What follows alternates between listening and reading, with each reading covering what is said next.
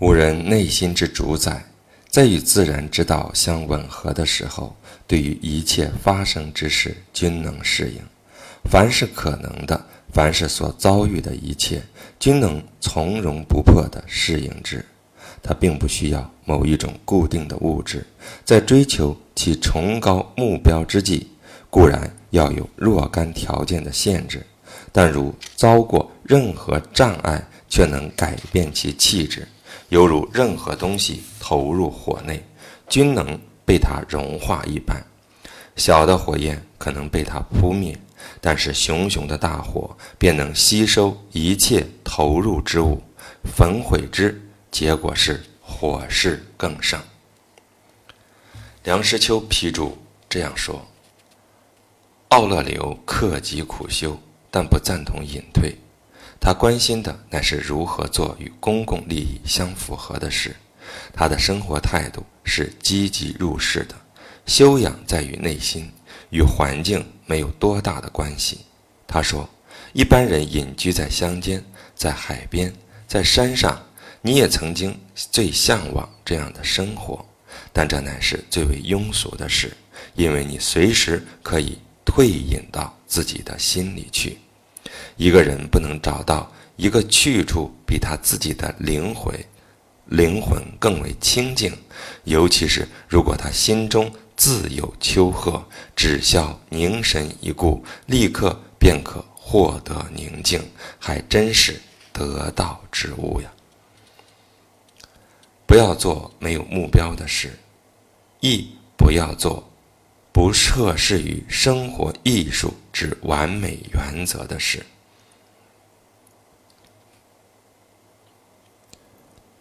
一般人隐居在乡间，在海边，在山上，你也曾向往这样的生活，但这乃是最为庸俗的事，因为你随时可以隐退到自己心里去。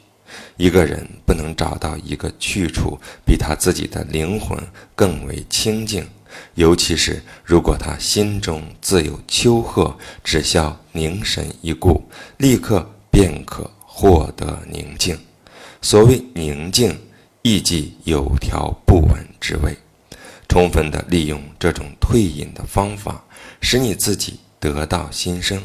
你内心的宗旨要简单而切要，拿来应用要立刻能解除烦恼，回转来时对原有的事物不再有任何的归依。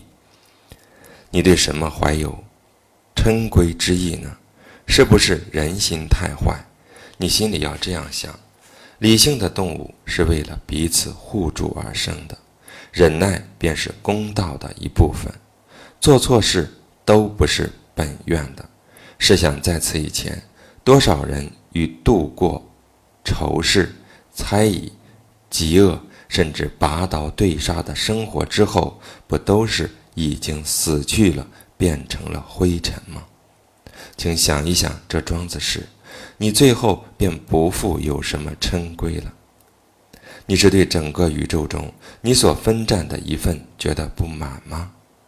要想想，宇宙只有两个解释：一个是有神主宰一切，一个是原子的因缘凑合。我们有充分的证据。可以说明，宇宙像一个国家组织一般，是不是肉体方面的苦恼总是抓住你不放呢？你要这样想：人的心灵一旦收敛起来，并且发现其力量之所在，便与实际生活中的顺利与坎坷全无关系。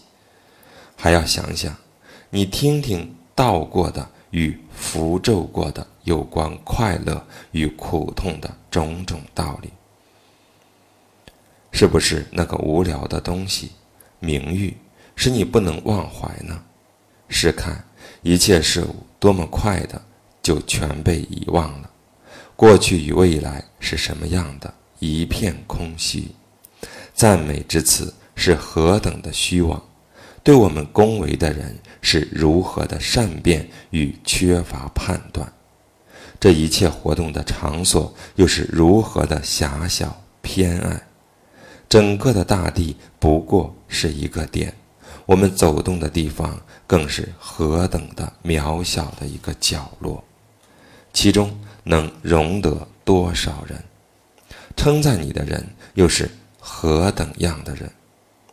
所以从今以后，你该隐退到自己那块小天地里去，不要过分的紧张，不要急躁，要从容自持，要像一个人，一个有人性的人，一个公民，一个尘世凡人那样去面对人生。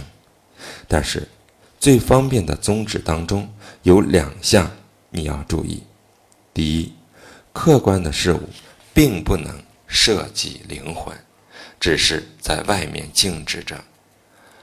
烦扰皆由内心而起。第二，眼见的世界瞬息万变，然后趋于消灭，要不断的想念你自己亲见的有多少事物在变。宇宙即变化，人生即主观。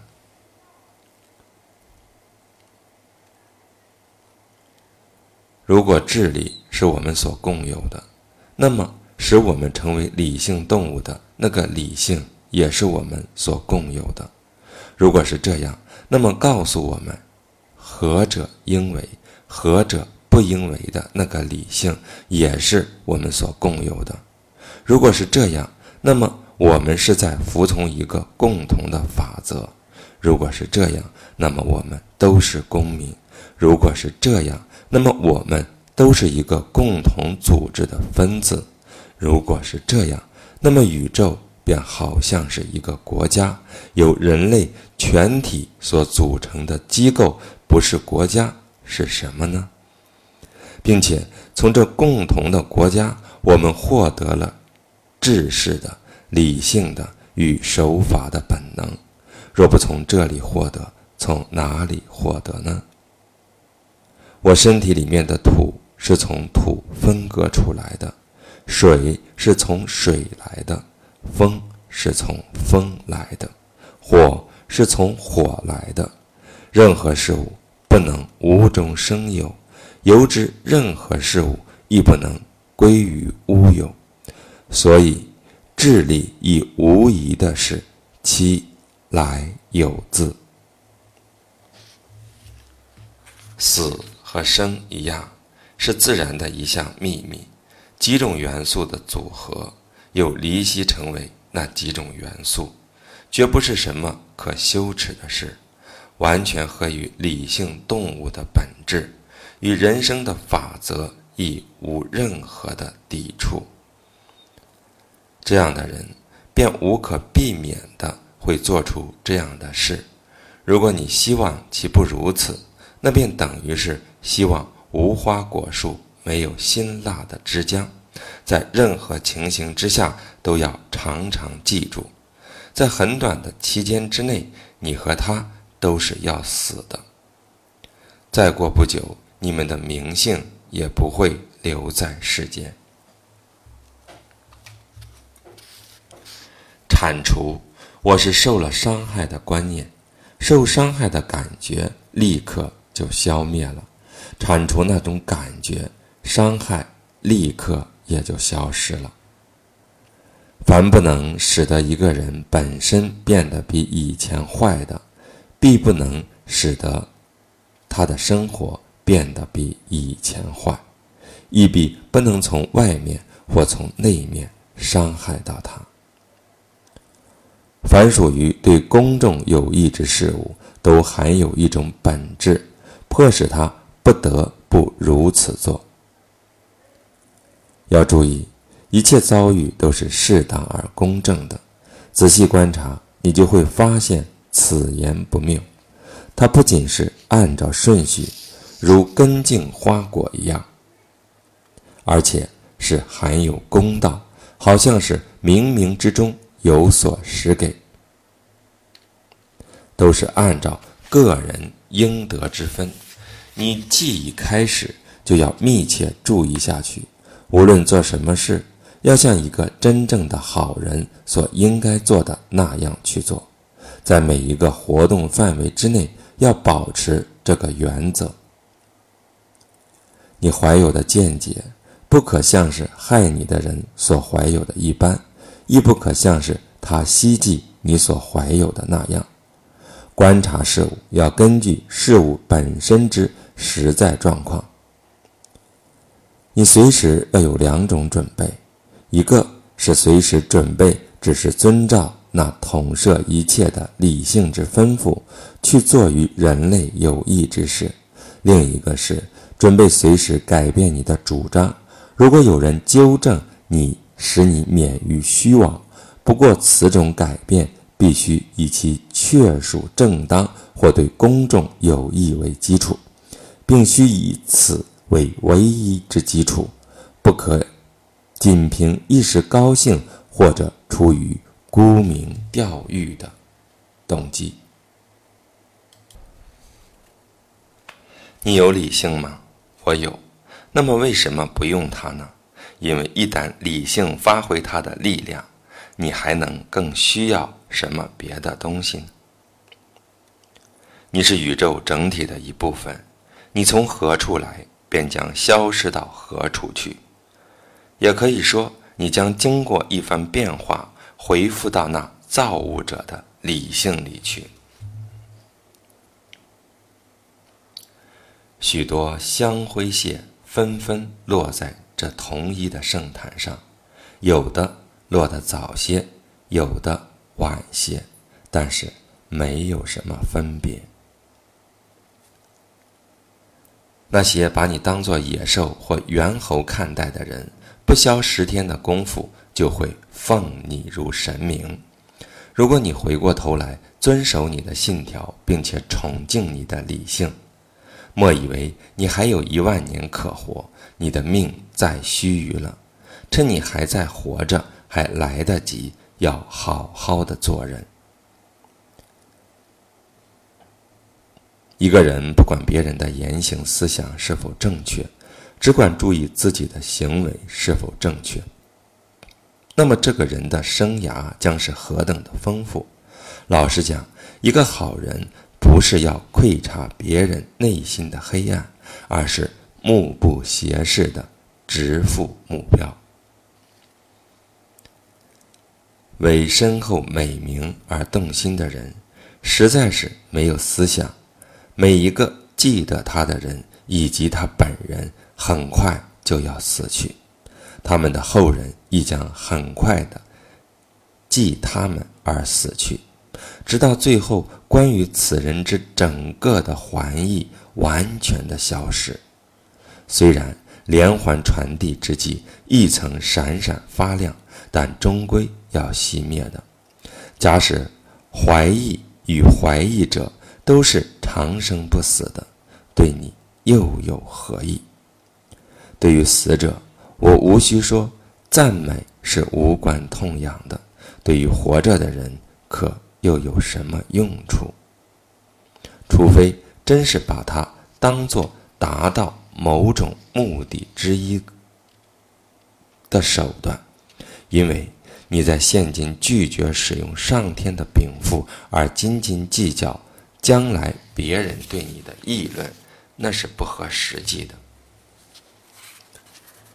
一切事物如果有其自己的任何美妙处，其本身便是美的，无需旁求。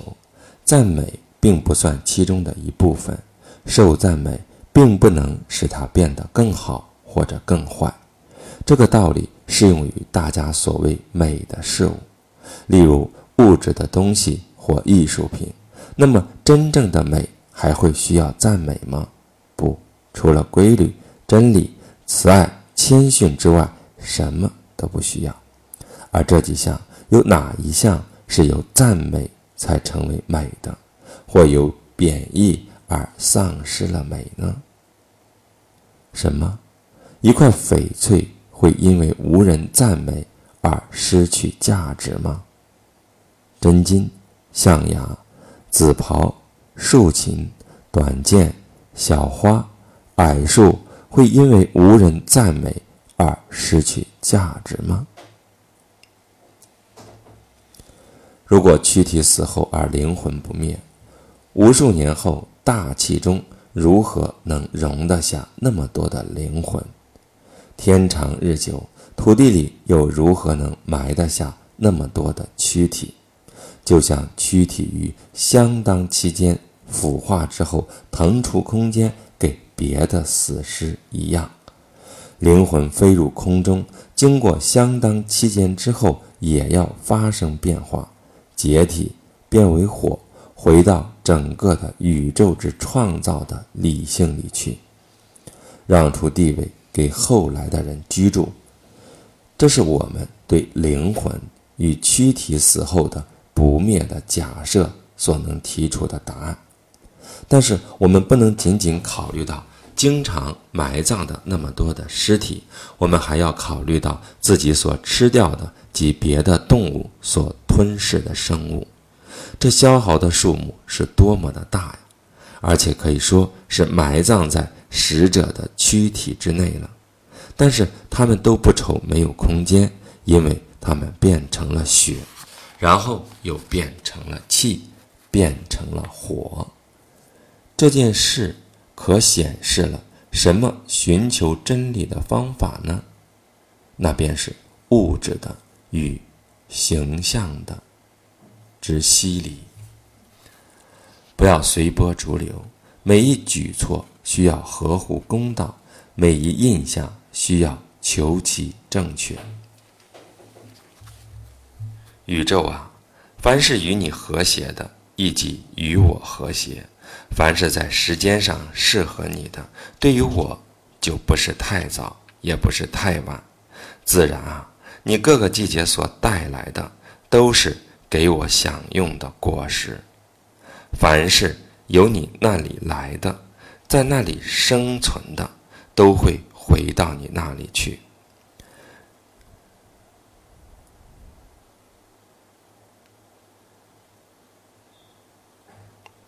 哲学家说过：“如果你想要心中宁静，少做事，但是只做必须之事，只做宇宙以分子的理性所要求的事，只按照。”他所要求的去做，这不是一个更好的格言吗？因为这将不仅因做很少的事而获致心中的宁静，而且还可以因为做的适宜而获致心中的宁静。我们的言语行什么都不是必须的。如果一个人知所节制，当然可得较多的闲暇，较少的烦恼。所以，遇有机会，不要忘记问你自己，是不是不必须的事情之一。但是，我们不仅要减少动作，不必须的思想也要删灭，减少妄念，不必须的动作也就无从而生。努力过一个好人的生活，对于宇宙整体划分出来给他的那一份，要欣然接受。对于自己的行为是否正当，自己的存心是否忠厚，而感觉满意，看看是否已经做到。你已经考虑过那一面了，现在看看这一面，不要自寻烦恼，要努力做到简朴。有一个做错事了吗？那只是害了他自己。你遭遇到什么事了吗？那很好，每一桩子遭遇都是自始为你编排的，那是整个宇宙中分给你的一份。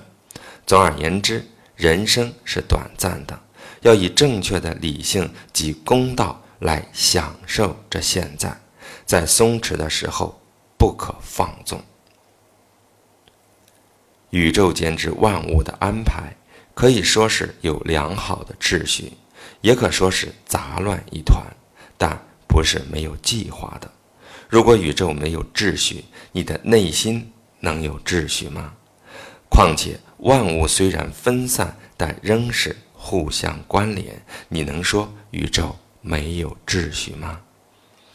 一个凶恶的性格，一个懦弱的性格，一个顽硬的性格，无人性的、兽性的、稚气的。愚蠢的、虚假的、献媚的、贪婪的、残暴的。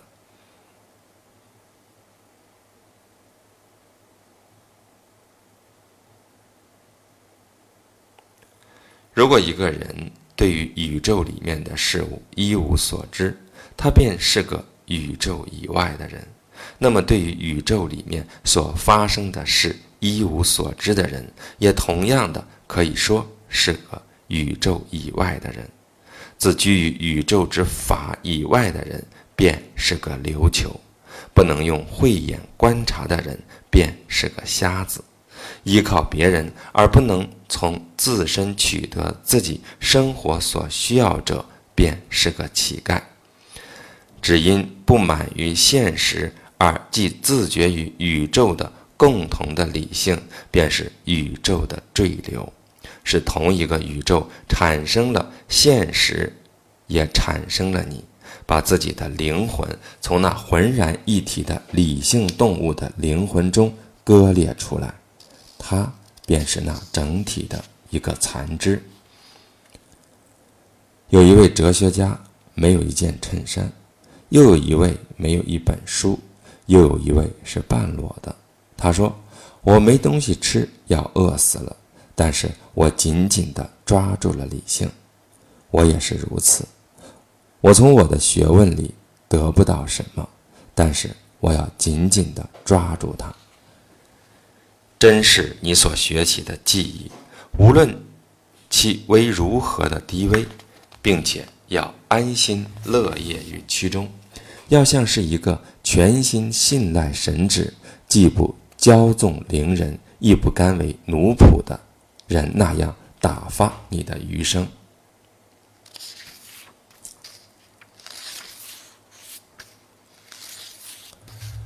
试回想一下。维斯佩琛的时代，你就会看见这一切：结婚、养孩子、生病、死亡、作战、欢乐、经商、耕种、诬陷别人、吹嘘自己才艺、阴谋、祈求某人快死、探索自己命薄、恋爱、储蓄、希求做执政官、妄想列土为王。可是他们的生活到如今，没有在任何地方留下。任何的痕迹。回想图拉真时代的光景，情形完全一样。那时的生活也都已经逝去。同样的，可以试想历史上任何时代或者任何国家，多少惨淡经营的成果都不免归于死亡，归于尘埃。但是最要紧的是，你要想想你自己认识的那些只知追逐虚荣。而不知安分守己的人，由此可以知道，五人所加注任何行动的注意力，应有适当的价值观念及比例观念作为准绳，这样你便永远不会内心的歉疚。如果你对于次要的事情不过分的枉费精神，许多从前使用的词句，如今都作废了。同样的，历史上被歌赞的名字，在某种意义上，也可以说是作废了，因为一切都很快的消逝而变为传说，不久便整个的被遗忘了。我所提到的这些人，都是世界上曾经发过异常的光辉。至于其余的人们，则一旦断了气，便可以说是眼睛看不见，心里不再想了。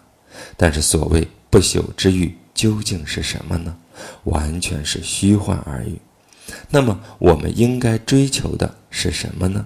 只有这一样：思想公正，行为无私，绝无谎言，对一切遭遇都认为不可避免。都认为平凡无奇，都认为是从一个泉源里发出的，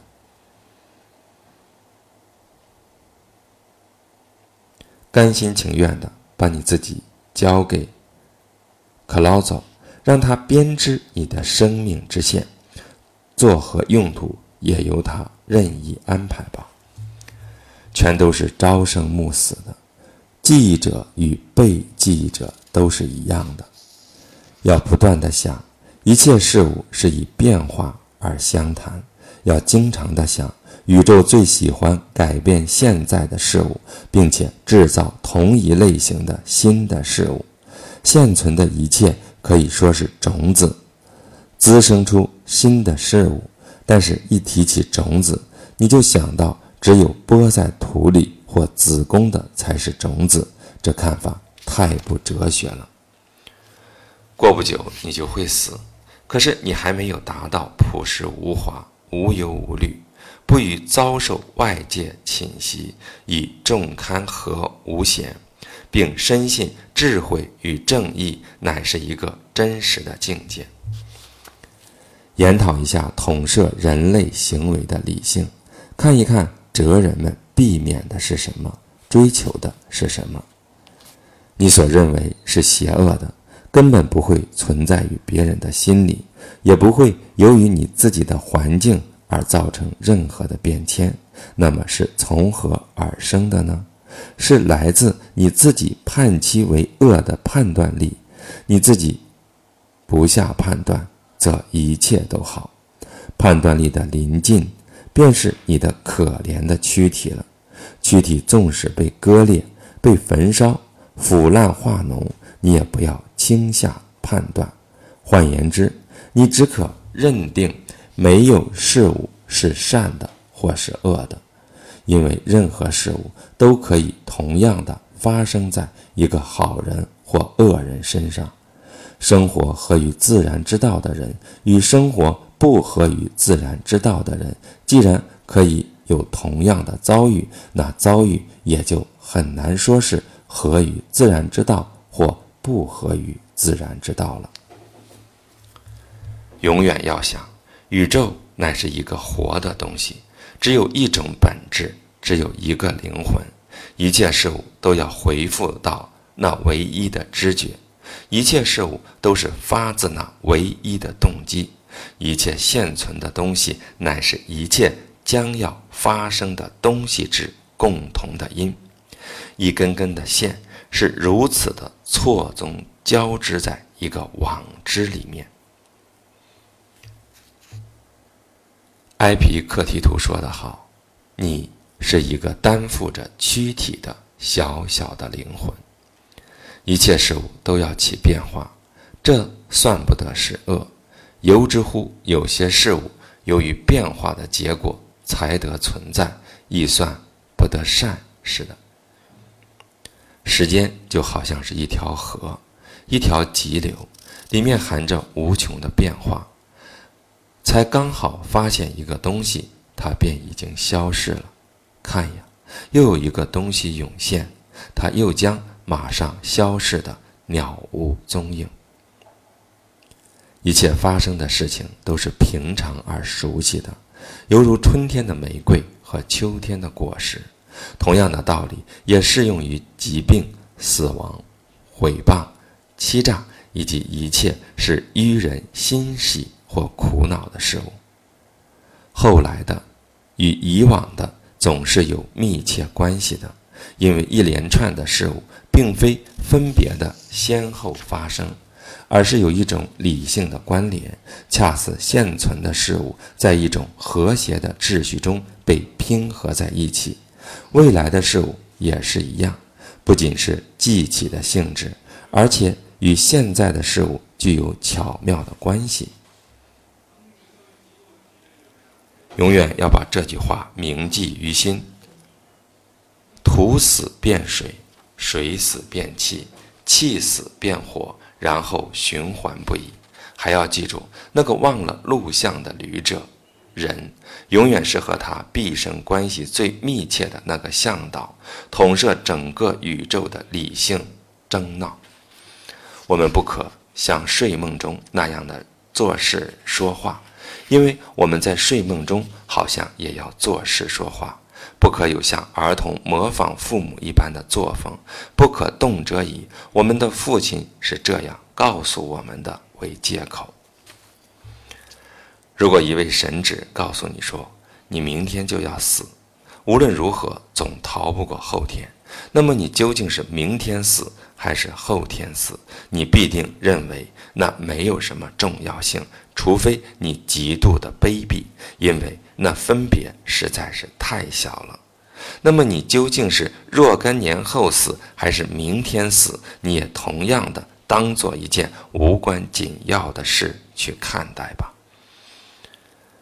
随时要记住，多少位医生与常常望着病人紧皱眉头之后而悄悄地死了；多少位星象家与煞有其事地预告别人的死期之后而悄悄地死了。多少位哲学家与长篇大论的讨论死亡与不朽之后而悄悄地死了？多少位伟大军人与屠杀千千万万的人之后而悄悄地死了？多少位暴君与骄横的行使生杀大权，好像自己永生不死之后而悄悄地死了？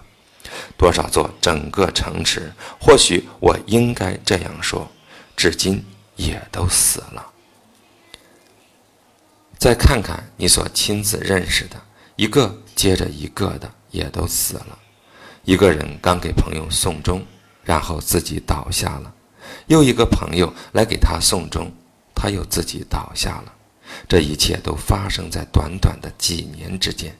总之，不要忘记，一切有生之轮，其生命是如何的短促，并且是如何的未见。昨天是一滩粘液。明天便成为一个木乃伊，或是一堆灰。按照自然之道去排遣这短暂的时间吧，漂漂亮亮的走向这旅途的尽头，像一棵橄榄烂熟落地一般，赞美那在底下承托着的大地，感激那令它滋长的万物。要像一块夹角的岩石。任凭那海浪不断的冲击，但是本身屹立不动。四周汹涌的波涛不久就消沉下去了。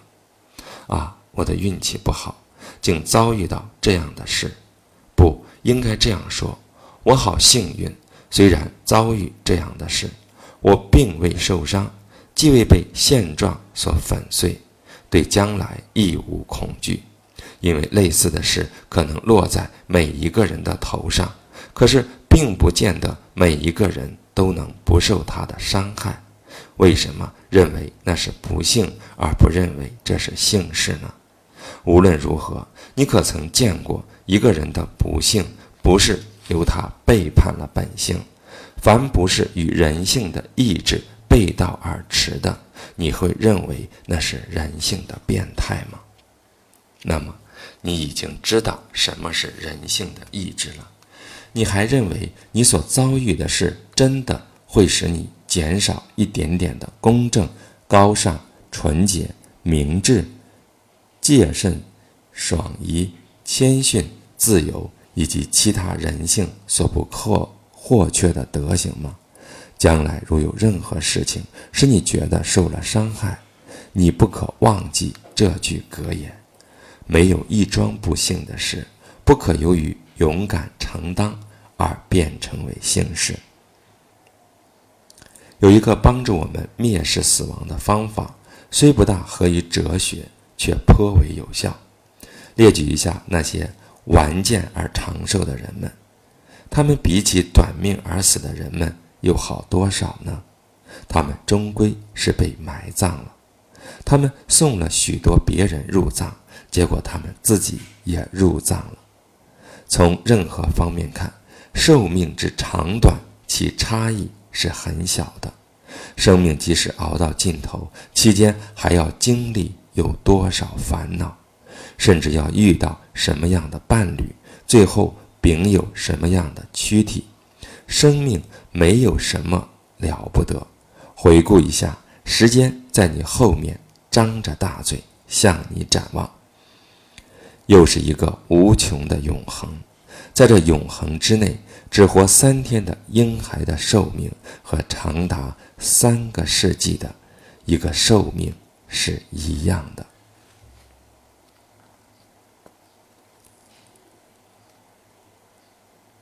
要走最短的路，最短的道路便是自然之道，这条道引人到最安稳的言行。能下这样的决心，便可免除烦恼与竞争，远离机巧与虚焦。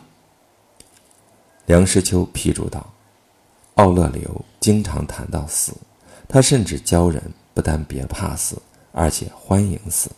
他慰藉人的方法之一是教人想想这世界之可留恋处是如何的少。一切宗教皆以了生死为大事。